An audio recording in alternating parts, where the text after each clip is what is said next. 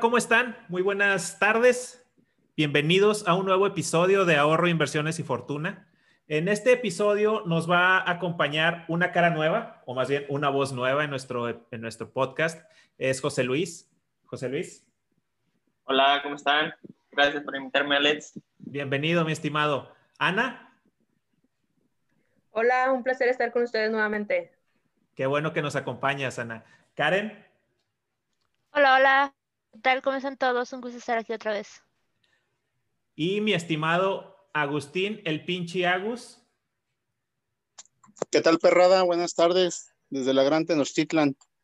Bueno, pues bienvenidos a todos. Eh, es un gusto tenerlos escuchándonos y vámonos a lo que nos interesa, ¿no? En el episodio de hoy vamos a hablar un poco del tema de seguros, eh, algunas de las experiencias que hemos tenido nosotros con estos instrumentos que siendo bien honestos, pues es un instrumento que todas las personas debemos de tener, ¿no? Eh, eh, en ciertos puntos de nuestra vida tenemos que empezar a considerar estos, estos instrumentos y se tienen que volver algo indispensable.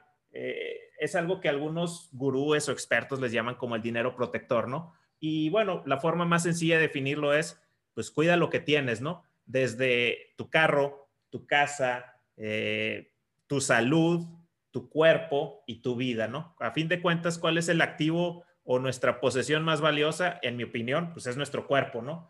Y un seguro con el que debemos de tener y debemos de contar sí o sí, pues es un seguro de gastos médicos, ¿no? Hay, seguros de gastos médicos mayores, hay seguros de gastos médicos menores, y bueno, pues son cosas que, que tienen que formar parte de un portafolio de una persona que busque tener, pues, una salud financiera. Y a pesar de que lo veamos como gasto, pues es mucho mejor tener esto y no usarlo a necesitarlo y no tenerlo, porque ahí sí entonces se te acaba tu, ahorro, tus inversiones y todo lo que hayas hecho en el camino por un pequeño error o una pequeña omisión de, contratar estos seguros. Yo quiero platicarles un poquito de mi experiencia con ellos. Eh, yo soy una persona bastante, pues no, no, sé si decirlo sacatona o medio preocupona, y yo sí estoy súper ultra asegurado, ¿no? Que a lo mejor tengo seguros que no necesariamente necesito. Ya Ana me dirá en qué me estoy equivocando, pero pues en algunos también tenemos que fijarnos muy bien que, lo que estemos contratando realmente lo necesitemos, ¿no?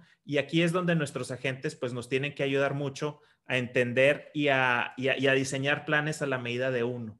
Yo lo que me he topado es que muchos de los agentes de venta pues realmente son vendedores de seguros, no son agentes que te ayudan a tomar una decisión adecuada para lo que tú necesitas o lo que son tus proyecciones. Simplemente te ofrecen algo para ellos llevarse una comisión y después de eso, pues te hablan cada año, ¿no? Para preguntarte, oye, ¿y a quién me recomiendas? Dices, cabrón, pues no, me, ni, siquiera sé cómo voy, no me estás orientando en nada. Y pues es un tema delicado, ¿no? Que, que si bien decimos, pues lo tenemos, pues la idea es no usarlo, pero también lo que estemos pagando que no sea de utilidad. Eh, quisiera yo pasarle en este momento la voz a Karen para que nos platique un poquito sus experiencias en este sentido, con, con, los seguros, cómo le ha ido, si los tiene, si no los tiene, si le han ayudado, si no le han ayudado y, que nos platique un poquito más en este sentido. Muchas gracias, Alex. Pues fíjate que este, no es algo que haya comentado mucho, mucho en, el, en las comunidades, pero hace como 10 años más, quizás, ya perdí la cuenta. Eh, eh, fui brevemente agente de, de seguros y me sirvió para un súper aprendizaje en el, sector asegurador. Obviamente, pues eh, es un sector pues dinámico, muchas cosas que uno aprende, eh, pues se van actualizando, pero hay experiencias y aprendizajes que se te quedan para siempre, ¿no? Entonces, yo creo que eso me permitió eh, mucho entender la importancia del seguro, sobre todo porque pues aquí en la, en la casa, cuando yo era niña, mi mamá siempre comenta que ella contrató un seguro para ella, para mí, y por la situación de la crisis del 94, que fue una crisis muy complicada aquí en México, ella tuvo que suspender los pagos. Y siempre ha no tenido como que una idea, no sé, muy positiva de los seguros. Siempre me dice, no, es que este, no nos dieron el dinero, o no nos no los pude pagar, o no nos devolvieron el dinero. Entonces, sinceramente, yo no sé qué tipo de seguro contrató. Bien, pudo haber contratado un temporal, que el temporal no es algo que te vaya a regresar dinero o un netamente seguro de vida, o, ya habrá contratado un total, no lo sé, ¿no? Pero a raíz de que empecé a trabajar un tiempo en el sector asegurador, pues pude, pude, entender la importancia, porque es muy importante tener seguro. Y no solo de carro, porque todo mundo trae el seguro de carro, ¿no? Pues de vida, o sea, hay cosas más importantes que el vehículo, inclusive preservar tu salud, uno, un, uno de gastos médicos, eh, quizás no dejarlo problemas de tu familia, uno de vida, y en lo particular el que me ha sido y con el que he tenido una experiencia muy positiva es de gastos médicos mayores. A finales del año 2019, o sea, ya hace un año, para estas fechas me estaban diagnosticando un tratamiento que sí o sí tenía que ser, o sea, una, una enfermedad, que, un padecimiento, mejor dicho, que sí o sí era operable. Este, y yo, ah, caray, pues acababa, tenía yo pues un fondo de emergencias que pues me lo hubiera tenido que matar íntegramente para poder pagar la, la, operación y no entró el seguro de gastos médicos mayores. Y lo único que yo absorbí fue el deducible, que fue como la décima parte. Entonces la, el deducible fue el que literal me salvó de una situación que si hubiera sido, pues sí, o sea, complicada, ¿no? Preservó mi patrimonio, que es lo, es lo correcto a decir, ¿no? Entonces yo creo que es muy importante, este, y si nosotros somos nuestro principal activo, no solo seguro de vida, sino también capacidad, y pues si nos preocupamos por nuestro envejecimiento y vejez, quizás uno de, uno de retiro. Una experiencia en general muy positiva con los seguros. Gracias, Karen. Sí, como dices, ¿no? Pues e, es algo que, que, sí o sí, y, coincido contigo en el tema de, de la salud, pues es, es, lo primero que tenemos que, que cuidar. Si no estamos bien, pues todo se nos va a derrumbar. Eh, quisiera pasarle la palabra a Agustín, que nos platique un poquito de, cuál es su opinión, cuál es su postura, cómo, si es que él tiene seguros, si no los tiene, por qué los tiene y que nos platique un poquito más. Muchas gracias, Alex.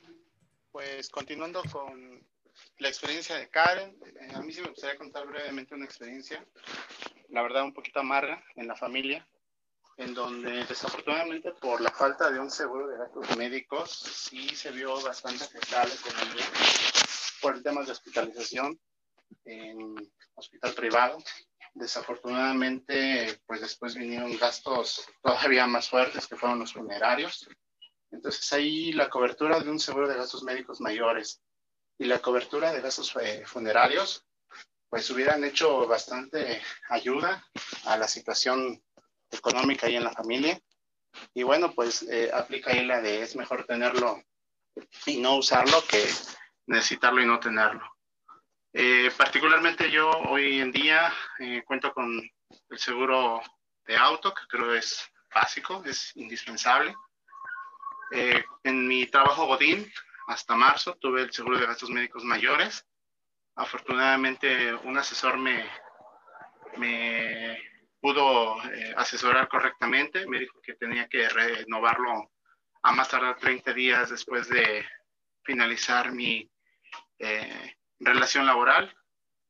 Y bueno, ya para no hacerles el cuento más largo, eh, traigo un seguro de vida total desde hace cuatro años. Ese seguro lo tengo a 15 años y bueno, ese lo tengo planeado para la universidad de mis hijos, lo tengo en UDIs.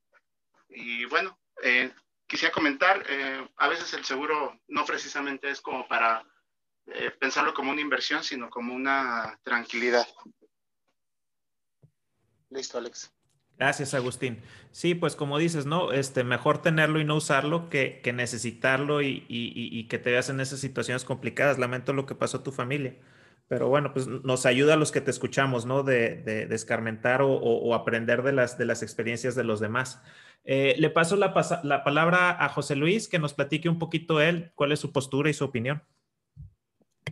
Hola, ¿cómo están todos? Pues mira, este, eh, como yo soy todavía un joven, eh, no me había enfocado tanto en esto de los seguros, pero sí tengo como experiencias que he vivido a través de mi familia.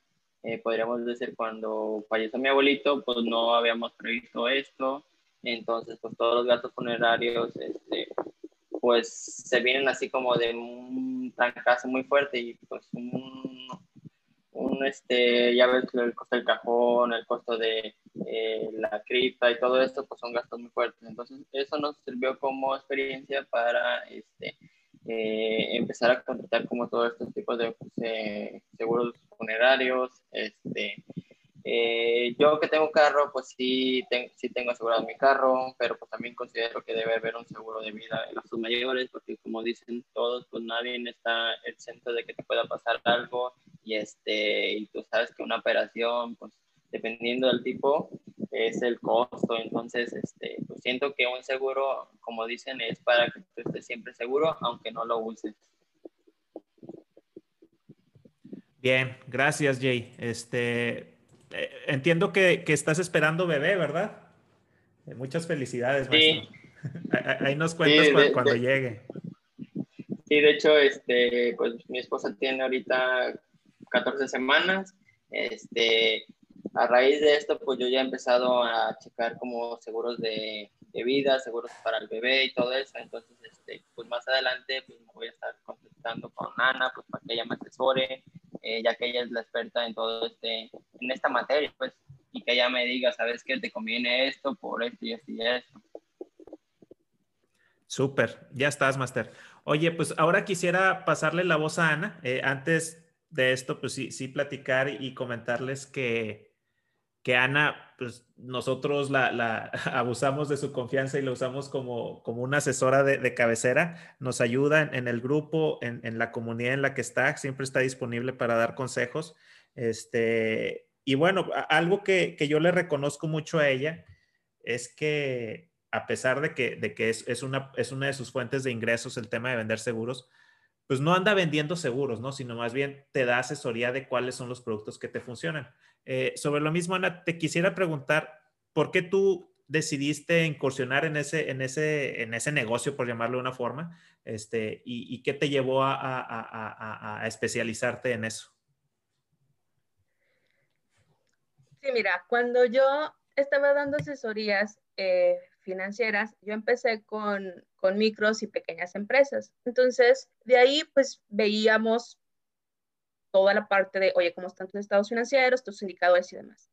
Y de ahí, eh, hacer empresas pequeñas, familiares, la mayoría, pues me di cuenta de que mucho de su flujo de efectivo eh, se estaba yendo pues para la parte personal, ¿no? De la familia y varios de ellos pues eh, eran por razones ya sea de que tuvieron una enfermedad o tuvieron algún, ah, algún tipo de inconveniente ahí, ya sea en auto y demás, pues que no estaban asegurados. O sea, en México todavía nos falta mucha cultura de seguros. Pensamos que, oye, se las van a dar, estamos manteniendo a las aseguradoras y demás, pero al final del día estamos transfiriendo un riesgo. O sea, eso es lo que haces. Transfieres el riesgo comprando dinero caro por dinero barato, ¿no? Entonces, eh, esa, esa parte eh, es lo que a mí me llevó a decir, oye, yo tengo que empezar a, a, decirles a mis clientes también que se tienen que asegurar, porque al final del día, eh, un descalabro de esa magnitud, pues le da el traste al negocio, ¿no? Y empecé con las finanzas personales y me di cuenta que igual, o sea, no se tenía lo básico de seguros y yo empezaba a recomendarles con ciertos agentes que yo conocía. Y dije al final, hay algunas cosas que no me parecieron como se explicaban, porque hay veces que nada más es por vender, ¿no?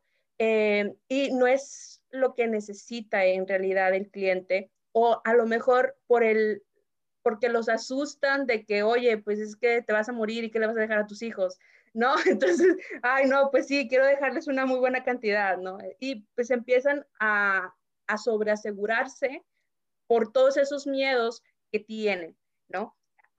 Sí creo que se ha manejado mucho la venta de seguros con base al miedo de las personas para que no pase. Y, y más que el miedo de las personas, yo se los, yo se los pongo, eh, o yo se los ponía de que, oye, ¿cuánto te va a costar si no tienes ese seguro, si pasa X, Y o Z, ¿no? Entonces, de ahí tú, tú checas si te conviene o no te conviene. Entonces yo así empecé eh, al darme cuenta que es algo que sí o sí deberían de tener las, las personas y pues ya en vez de dárselos a, a un agente, pues yo hice la certificación para poder convertirme en agente de seguros. Bien, bien. Este, bueno, con eso me, queda claro cómo empezaste tú aquí a, tratar de educar al mundo, ¿no? En el tema de seguros y, dejar una, buena, una buena impresión, ¿no? No tanto como, como dijimos ahorita, pues un, vendedor que te vende nada más por la comisión, sino pues diseñarle un traje a la medida de la persona. Eh, con eso, pues bueno, platicamos un poquito las experiencias, los que estamos ahorita en esta, en esta reunión.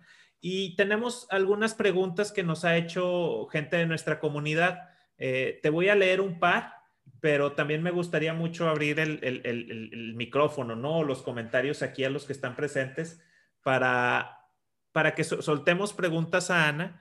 Y, quién sabe, a lo mejor alguna de las personas que nos escucha, pues puede, puede ser que tenga esa duda y, le sirva para resolverla. Eh, empiezo con la primera pregunta que, nos dejaron eh, y nos, nos, preguntan, en orden de importancia, ¿cuáles son los seguros con los que deberíamos de contar?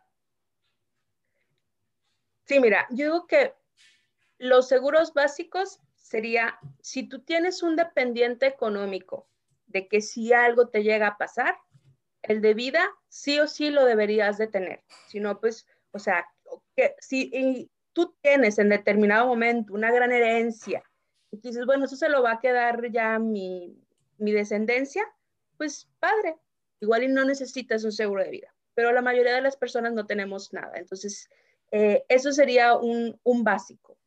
Eh, el otro punto también que me dicen, oye, pero yo estoy soltero, eh, yo no pienso tener hijos, no depende nadie de mí, pues para que tenga un seguro de vida. Digo, sí, pero otro básico importante es el seguro de vida con invalidez total y permanente. ¿Qué pasaría si en tu etapa más productiva tú tienes algún accidente que te incapacite y que no te deje trabajar? Entonces, debes de tener ese, ese plan, obviamente con, con, ese seguro no bastará, pero te ayudará a amortiguar un poco la mensualidad, ¿no? Que, que puedes llegar a tú a percibir como si fuera un, un sueldo. Entonces, eso, e, el, el, seguro de vida con incapacidad total impermanente es, es un básico. Segundo, eh, el de auto. El de auto, pues la probabilidad de que ocurra un accidente es, es muy alta, ¿no? Eh, más eh, con los cafres que tenemos en las diferentes ciudades principales. Entonces, ¿cuánto te va a costar al momento de tú no tener seguro? desembolsarlo. ¿Por qué? Porque tienes que pagar abogados en determinado momento, tienes que pagar esa parte de fianzas y aparte lo que los, los daños tal cual, ¿no? Entonces, esos también, pregúntate, o sea, prefiero, prefiero pagar completo, endeudarme y demás, a estar pagando pues una mensualidad, no sé, de 500 mil pesos, depende ahí del coche que tengas. Eh, tercero, vivienda hay algunos que me dicen, pero vivienda qué? O sea, em, ese es un lujo. Le dije, bueno, imagina que se llega a quemar tu casa. ¿Qué pasaría, sí, si tienes ahí tu, la estructura, pero cuánto te va a costar, en dónde vas a vivir? Entonces, pagar un seguro de casa, pues ya no, ya no parece tan, tan fifí, como dicen, ¿no? Entonces, ya es algo básico que pues te ahorraría muchos problemas si llega a pasar algo así. Igual hay muchas monerías dentro de los seguros que tú le puedes agregar, quitar y demás. Ahí ya va a depender de la gente. Y obviamente esas monerías te van a, a, subir el costo que tú vas a pagar en, en la prima del seguro. ¿Cuál, ¿Cuáles serían otros extras? El seguro de gastos médicos mayores. Ahorita les decía, es sí o sí debería de tener. Bueno, la verdad es que la mayor parte de los mexicanos pues, no, tienen no tienen tanto acceso a un seguro de gastos médicos mayores. ¿Por qué? Porque pues sí son, sí son caros dentro de lo que cabe y cada año van aumentando una cantidad considerable. Entonces, em, ahorita tú dices, pues tengo 30 años, pago 13 mil pesos, padre. Ok, pero cuando tengas 60 años, hay unos que llegan a pagar hasta 100 mil pesos con, un, con que tengas, o sea, si tienes la posibilidad, adelante, es una muy buena opción, pero si no tienes la posibilidad mínimo de verdad pagar, ya sea por cuenta propia o si ya tienes la empresa, el seguro social, ¿no? Ahí tienes esa opción B de la parte del seguro social mínimo para tenerlo. ¿no? Y después tenemos los planes personales de retiro. Los planes personales de retiro igual es una opción muy buena para incluir dentro de, tus estrategias de retiro. No siento que sea la única. Si apenas vas empezando y no tienes mucho capital o no tienes un hábito, puedes empezar con la FORE, con las aportaciones complementarias de retiro, ¿no? Pero ese sería como que un, eh, un paso siguiente de acuerdo conforme vayas avanzando también en tus ingresos. ¿Por qué? Porque te va a ayudar a consolidar tu nivel de vida. Tanto el seguro de gastos médicos mayores como en este caso el seguro de el, el PPR te ayudan a seguir o a continuar tu estilo, tu estilo de vida. ¿Por qué? Pues porque a la mayoría no le gusta atenderse en el seguro, ¿no? Está la opción, pero pues prefieren irse, no sé, a, un, a uno particular. Eh, pero hay algunos que no, que no les importa, pues bueno, mm, pueden eh, pueden tener o omitir esa parte de, los seguros, de gastos médicos. Va, este, pues bueno, creo que, nos platicas ahí una respuesta pues bastante amplia en el orden de, los seguros que necesitaríamos, ¿no? Eh, hay otra pregunta que tenemos por ahí que es, ¿cuál es la diferencia entre un seguro de gastos médicos y un seguro de gastos médicos mayores? Mm, no sé si ahí se refiere un poquito más al seguro de gastos médicos menores y unos seguros de gastos médicos mayores. Ahí más que nada es de la parte que te cubre o que te, que te llega a topar. Eh, los usan más cuando son eh, para asuntos de pediatría, para consultas, eh, para curaciones, para diagnósticos iniciales, pero ya lo que te va a llegar a cubrir una cirugía, una enfermedad mayor, es el seguro de gastos médicos mayores, ¿no? Entonces, hay algunos que sí los usan los menores, sobre todo personas con hijos que les salen muy caras las consultas eh, de pediatría, eh, sobre todo, y ahí es donde, vaya, el, nicho que se vende más. Ya, ya, sí, pues e, ese no lo tengo, ¿eh? y, pero bueno, ya, ya, ya, ya, ya estoy muy asegurado. Este, ¿qué es un deducible, Ana? Mira, un deducible es una cantidad fija que en este caso tú como cliente pagas eh, y que es similar al deducible del carro, ¿no? Entonces, la diferencia eh, de un coaseguro es que el coaseguro es un porcentaje que también está a cargo del cliente y el cual se aplica al monto total del, gasto cubierto por el seguro de gastos médicos mayores. Entonces, eh, en resumen, un, deducible es una cantidad fija eh, que tú vas a tener que pagar y el coaseguro es un porcentaje de acuerdo a los gastos que tuviste. Ok, supongamos que yo tengo un coaseguro del 10%. Y, si, y si mi intervención fue de 100 mil pesos, yo de coaseguro tengo que pagar el 10% de esos 100, que son 10 mil pesos. Sí, bueno, de esos 100 menos el deducible, porque eso también tú lo pagas y ahora sí le metes el 10%. Ok, del, 100 le quito lo que pagué deducible. Supongamos que mi deducible estaba topado a 5 mil pesos, por decir una cosa. No sé si eso exista. Este, y me quedan 95, entonces esos 95 tengo que pagar el coaseguro, que son los 9,500, ¿correcto? Sí.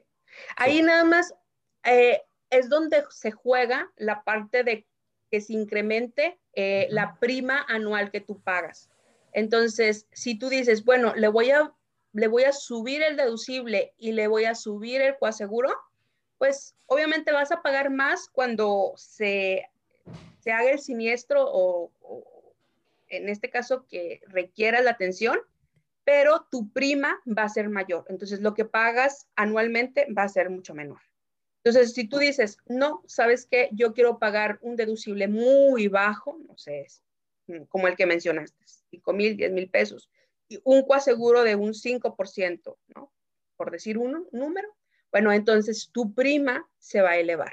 O sea, tu, tu, tu gasto anual para sostener el, el, seguro, pues va a ser más elevado. Entonces, es una cosa, es una cosa con otra. Personas que ya tienen, por ejemplo, un seguro en una empresa, lo que contratan es una extensión. Y esa, este, extensión la, top, la topan para pagar lo menos posible. ¿Por qué? Porque primero entra su seguro de, mm, en este caso de empleo, eh, bueno, el que tienen por, la empresa y luego ya después cuando se termina, que son montos pequeños, pues ya entra eh, la extensión. Sí, yo, algo, algo, yo he visto que, que, cuando tienes un seguro corporativo o empresarial o, de tu trabajo, pues te dicen, pues aquí está tu póliza de seguro y tienes una, una suma asegurada, digamos, te voy a decir un número que no, no es así, pero 500 mil pesos, ¿no? Este, si, si tú tuvieras que entrar a, a, hospital, alguna intervención o algo, y te excedieras de esos 500 mil pesos, pues todo lo que va después llegaría directo a que lo pagues tú de tu bolsa o el hospital te dice, ahí nos vemos, compadre. Este, si no tienes con qué pagar, pues vete, vete a donde te atiendan. El seguro de extensión teóricamente es para eso, ¿verdad? Para, para no quedarte desprotegido. Así es, lo que hace es que ahora sí ya entra eh, tu seguro o la extensión y ahora sí, pues obviamente vas a pagar la parte deducible y coaseguro que, eh, que sea correspondiente a, eso, a ese monto. Súper, gracias Ana. Este, aquí un, no, es, no es una pregunta, es más bien, oye, ¿qué consejos o recomendaciones le podrías dar a una persona que quiere contratar un seguro? Es muy amplia, ¿no? Este, no sé si tú quieras enfocarte a una o dijeras, bueno, esto es lo que más me preguntan a mí, por ahí como, como quieras tú manejar esta, esta respuesta, Ana. Sí, mira, yo creo que algo básico es compara entre diferentes aseguradoras y productos, ¿no? Entonces, compara entre aseguradoras, hay, hay productos, hay precios, entonces ve revisando eh, qué es lo que trae una y qué es lo que trae otra, ¿no? Para empatar en realidad lo que te están cobrando. Toma en cuenta muy bien la suma asegurada. Entonces tú dices, ah, un millón se te hace mucho, pero ya en términos de una cirugía mayor, no sé, Dios no lo quiera, un cáncer y demás, eso te va a quedar muy corto, ¿no? Entonces trata de balancear la, la que más se adecua a tus necesidades y a tu historial. Otra cosa es la prima y en lo que decía del deducible. Prima, deducible y coaseguro son cosas que tú vas a pagar sí o sí, ¿no? Entonces, eh, la prima va, te va a aumentar año tras año ten, en cuenta eso. Siempre yo les digo, pidan eh, una corrida de una, mm, de una mm, anualidad eh, a, a, su edad y otra a los 65, 70 años para que se den una idea de lo que van a estar pagando a esa edad. ¿no? ¿Por qué? Porque después dejan de pagarlas y ni lo que tú estuviste pagando todos estos años porque al final ya no, ya no soportaste esos montos. Eh, eso es súper importante porque a veces se, se van con, con, seguros que son pues más onerosos, con gama hospitalaria muy alta, que es otro punto, la red hospitalaria, se van con la Diamante Plus, etcétera. Y dices, bueno, pues uh, al final del día eso te cuesta, ¿no? Y si te va a atender el mismo doctor en una u otra, y va a ser, eso va a ser la diferencia entre lo que tú estés pagando, ¿no? Otro punto importante es considerar las coberturas adicionales. Entonces, siempre eh, u otros servicios que te llegan a ofrecer. Hay unos que te dicen, no, es que te doy servicio en el extranjero. Oye, si tú no viajas, pues ¿para qué quieres eso? O sea, y eso te cuesta, ¿no? Entonces, eh, oye, tiene cobertura dental. Eh, ok, pero por cobertura dental a lo mejor estás pagando 300 o 500 pesos más y a lo mejor pues nada más vas a una limpieza, ¿no? Entonces, esas son cosas muy, muy, muy básicas. El otro punto es el tabulador médico, Entonces, ese también es, con ese conoces los honorarios médicos que las aseguradoras pagan en caso de que la atención no sea de un médico del convenio que, tengan en sus páginas. Entonces, no es como que puedes ir con el que siempre te consultas, eh, no, o sea, hay montos eh, específicos de hasta cuánto pueden pagar por los que no están en su red, eh, en su red de, de médica. Otro punto también muy importante es que te garanticen la renovación vitalicia. O sea, que independientemente de la enfermedad que tú tuviste, te, lo, te estén eh, garantizando esa renovación. Hay algunos que no te garantizan la renovación. Si es que tuviste tú algún, eh, algún accidente o enfermedad. Y otro punto importante, que es donde más les duele, es la cláusula de preexistencia y los tiempos de espera. Cada aseguradora tiene diferentes eh, eh, tiempos, ¿no? O sea, la mayoría son parecidas, pero hay, tienes, siempre tienes que verificar eso. ¿Cuál es eh, cuáles me van a, cubrir, o sea, ¿qué, enfermedades me van a cubrir sin tiempo de espera, o sea, de que si yo lo contrato hoy, mañana ya me pueden atender, y cuáles me van a, atender con cierto tiempo de espera, ¿no? Por ejemplo, uno muy común es eh, de, gastritis. Ah, pues no te van a atender gastritis porque ese tiene un tiempo de espera o el de maternidad. Oye, yo contrato el seguro hoy, pero pues yo ya estaba embarazada y, y luego después quieren que les cubra ah, el parto. ¿no? no, o sea, ese tiene tienen convenios de espera que tú debes de, verificar. Eso es, es algo súper básico. ¿Por qué? Porque después si tú te, te enfermas, te enfermas de, de eso y vas al seguro y luego van a decir, no, ¿sabes qué? Pues no entraba. Y ahí te quedas con la cuentonona del seguro. Y después vas a decirle a la gente, oye, es que tú no me dijiste. Entonces, ese sí es un punto muy básico y que sucede muy seguido. Ya, sí, o que, que, por alguna razón, pues lo que tú dices, ¿no? Eh, el agente pues tiene que, debería de, preguntarle, oye, ¿tienes planes de, embarazarte? Pues bueno, avisarles, ¿no? Que si, te vas a embarazar, pues este seguro no te va a cubrir cualquier, cualquier embarazo en un año o dos años o el tiempo que sea de espera, ¿no? Eh, aquí hay otra, otra par de preguntas que, que nos dejaron en, en, la red. Este, ventajas y desventajas de un seguro total. Mira, el, seguro total, bueno, ahí puede ser que te cubre la parte de vida y, por tu supervivencia a, determinada, a determinado tiempo, pues te, da un monto, ¿no? Eh, entonces, eh, los seguros totales son caros financieramente, ¿no?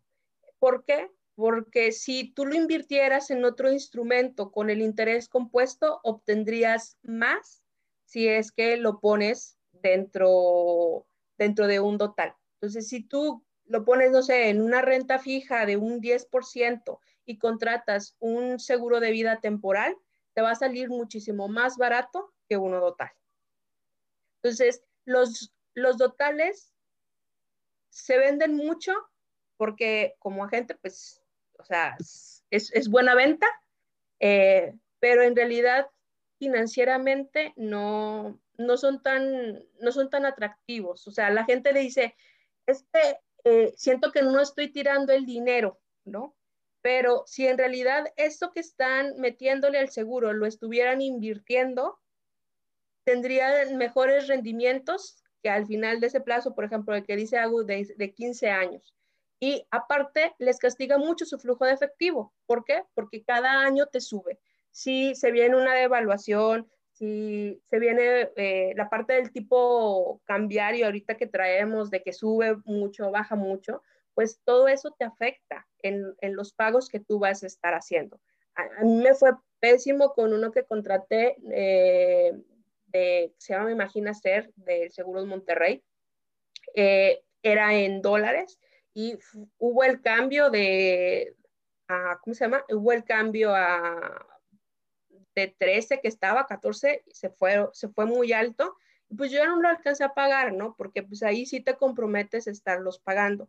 Si tú en ese momento, pues lo dejas de pagar, pues te vas a ir nada más con muy poquito el valor de rescate que te lleguen a dar. Ahí, ahí depende de las cláusulas, ¿verdad? Porque hay totales que, que pagas a 5 años, 10 años, 15 años. Y, y como dices, ¿no?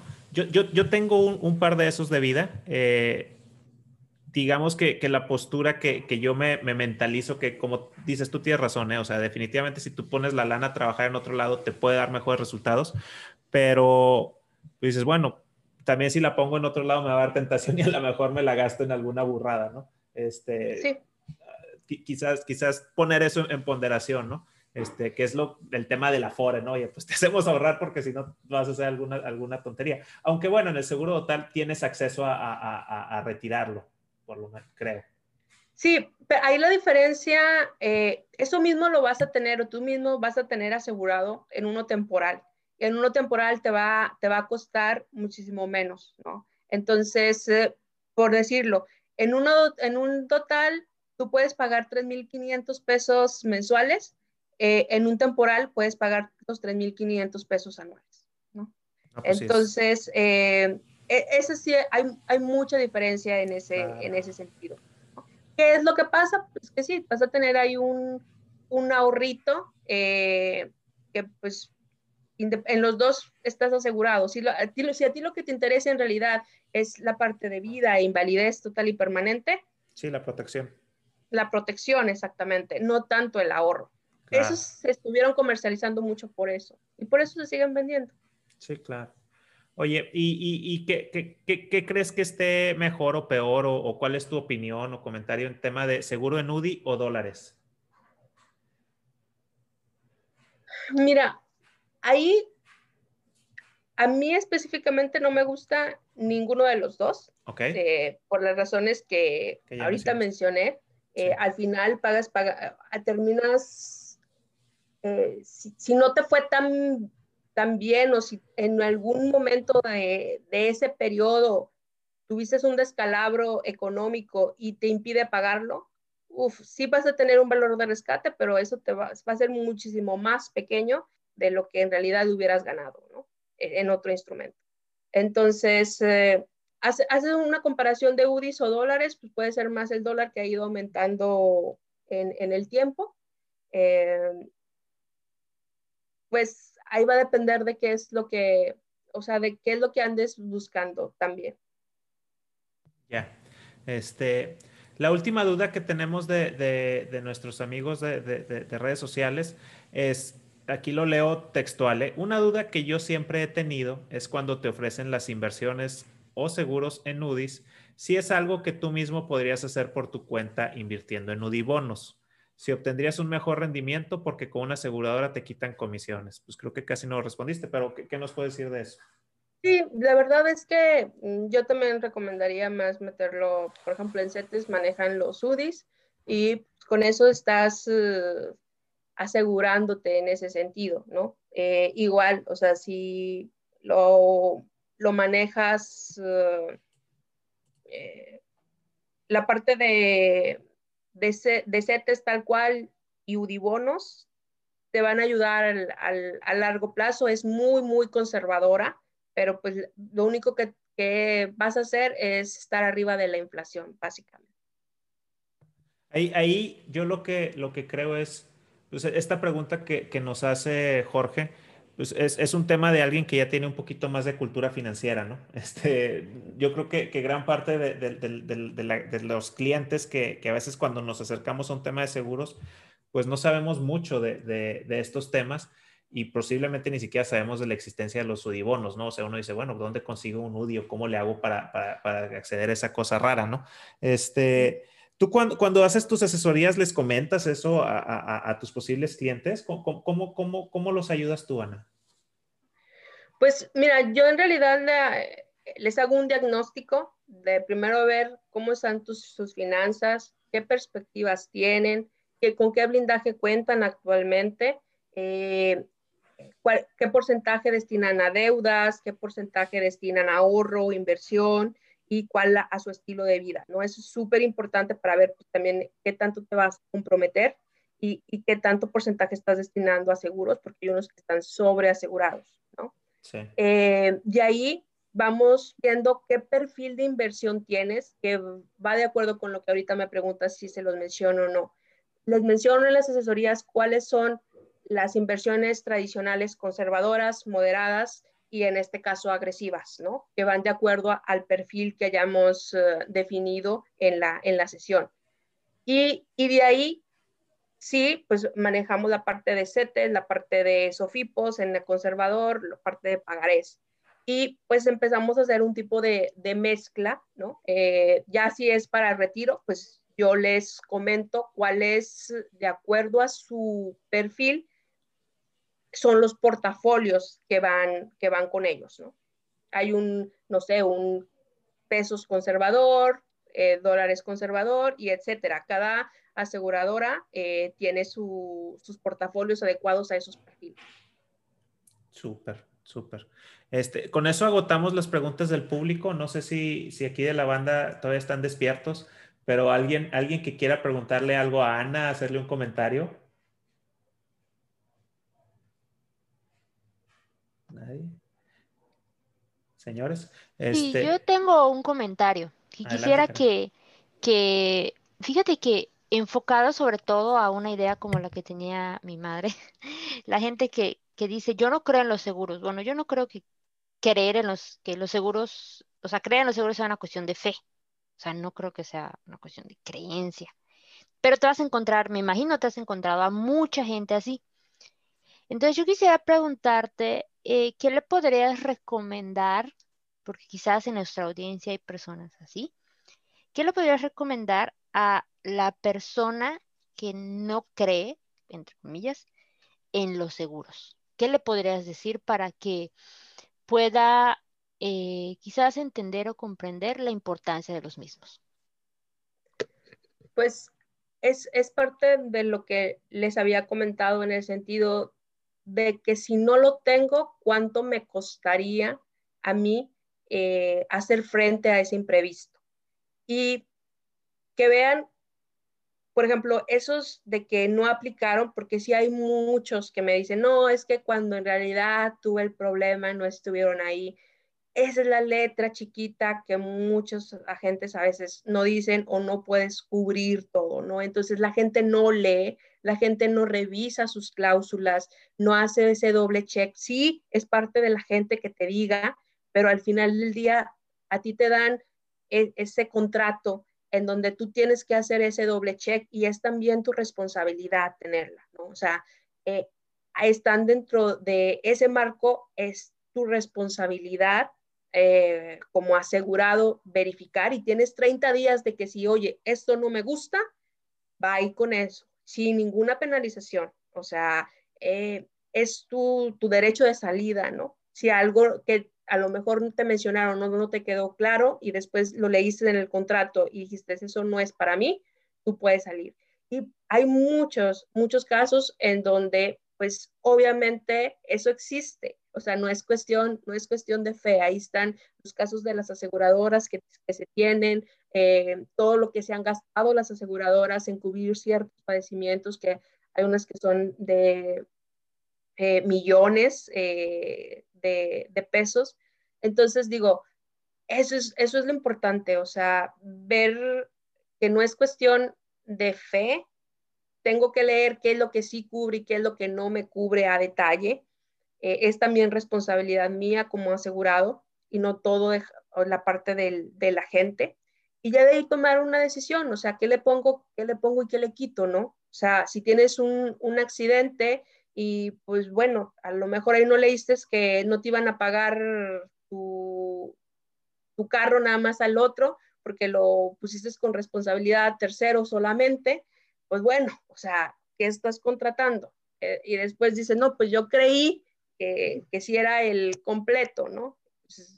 eso sucede mucho, más que nada, porque la gente no estamos acostumbrados a leer y luego después dicen, no, esto era una, esto no estaba cubierto eh, y eso pasa, ¿no? A veces por también irnos a lo mejor al más barato, pues eh, estamos pagando ese costo. Bien, Agus tiene creo que una, una pregunta que quiere realizar. Este. Sí, compañeros, pues yo tengo una breve experiencia y una pregunta. Voy a empezar por la experiencia que tuve apenas en agosto, a finales de agosto, eh, en un viaje, eh, salida de esparcimiento, muy cerca de la Ciudad de México. Tuve una experiencia bastante, bastante difícil eh, tuve un accidente y pues ya andaba colgando los tenis. De hecho, fue la fecha en que ustedes grabaron el primer podcast. Y la situación pues se prestaba para, para aplicar ahí el, cobro de mi seguro de vida. Uh, créanme, y de verdad se lo digo a todos los que nos están escuchando, va a sonar comercial, va a sonar dramatizado, pero de verdad, de verdad, se los digo bien en serio. En los últimos momentos, yo sí pensé en esa tranquilidad que les estaba dejando a mis dos hijos. Fue un momento de paz, un momento de tranquilidad, saber que ellos se quedaban protegidos económicamente.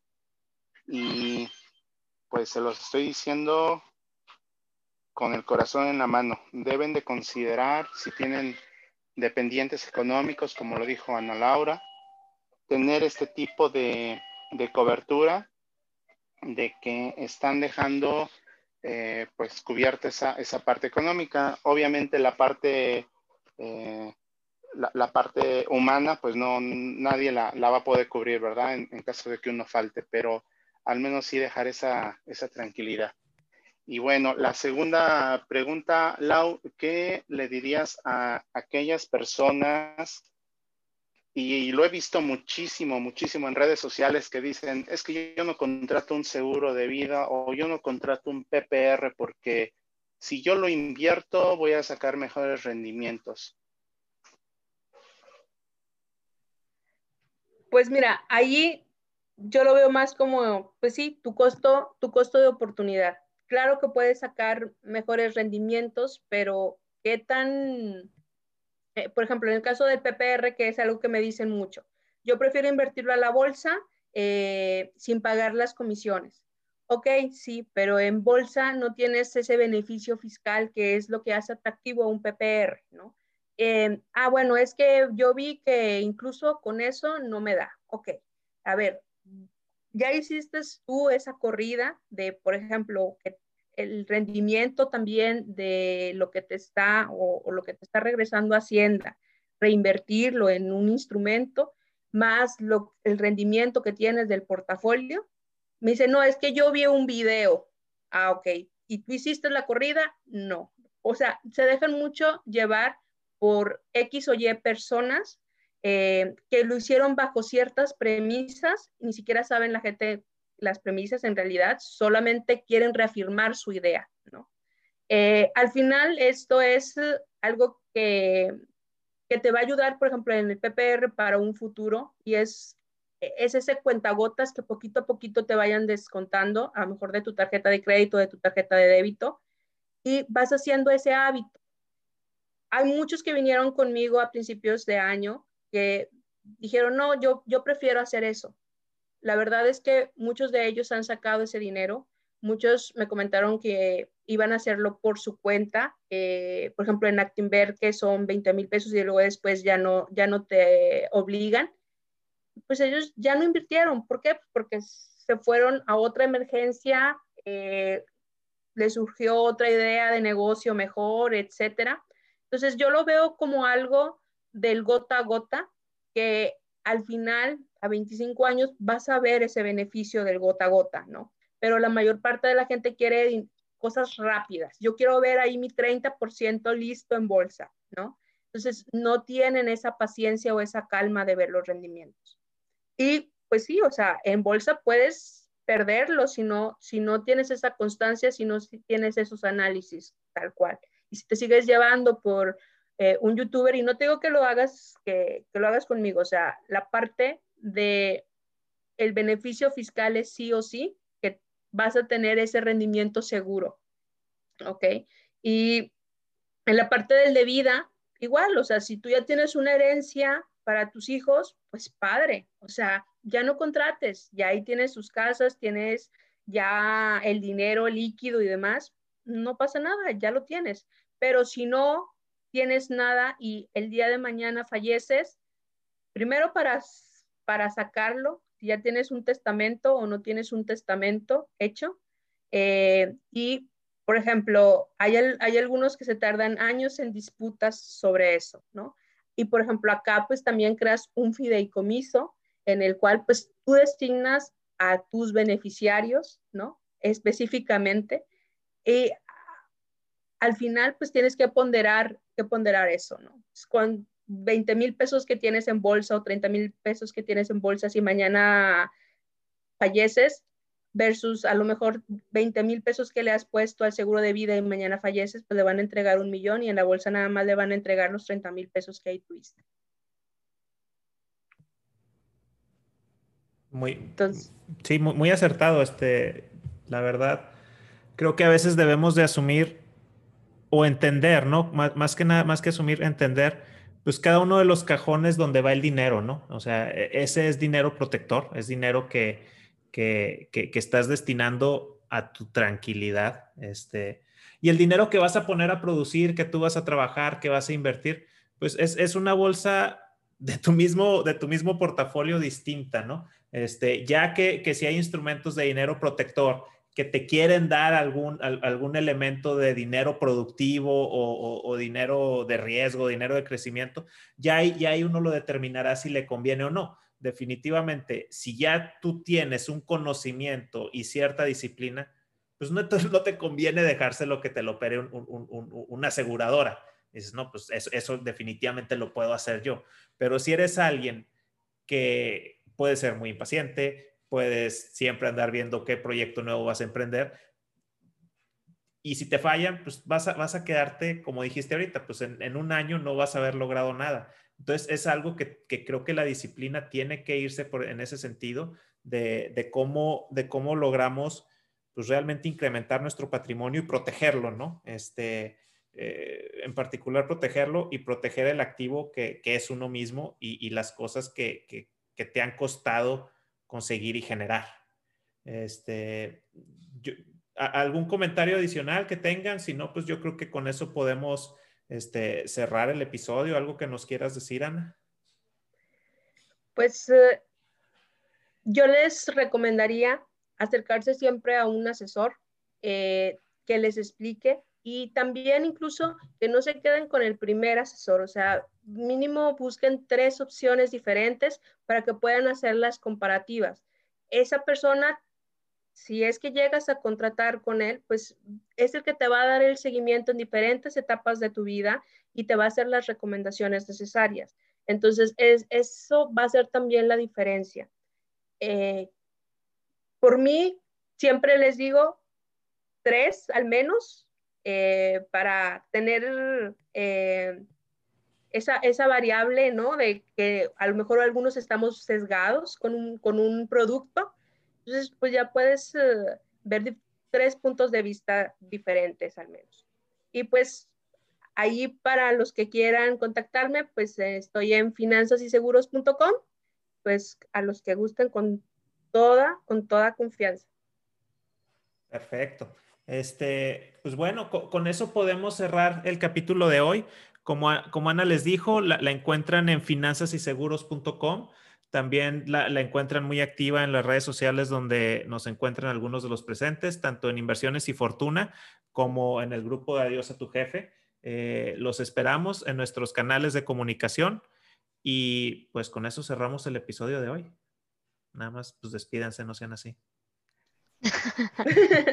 nos vemos. Todos, nos vemos. Gracias por escucharnos. Muchas gracias. Gracias, Anita. No, gracias, gracias a Nos vemos. Bye. Bye.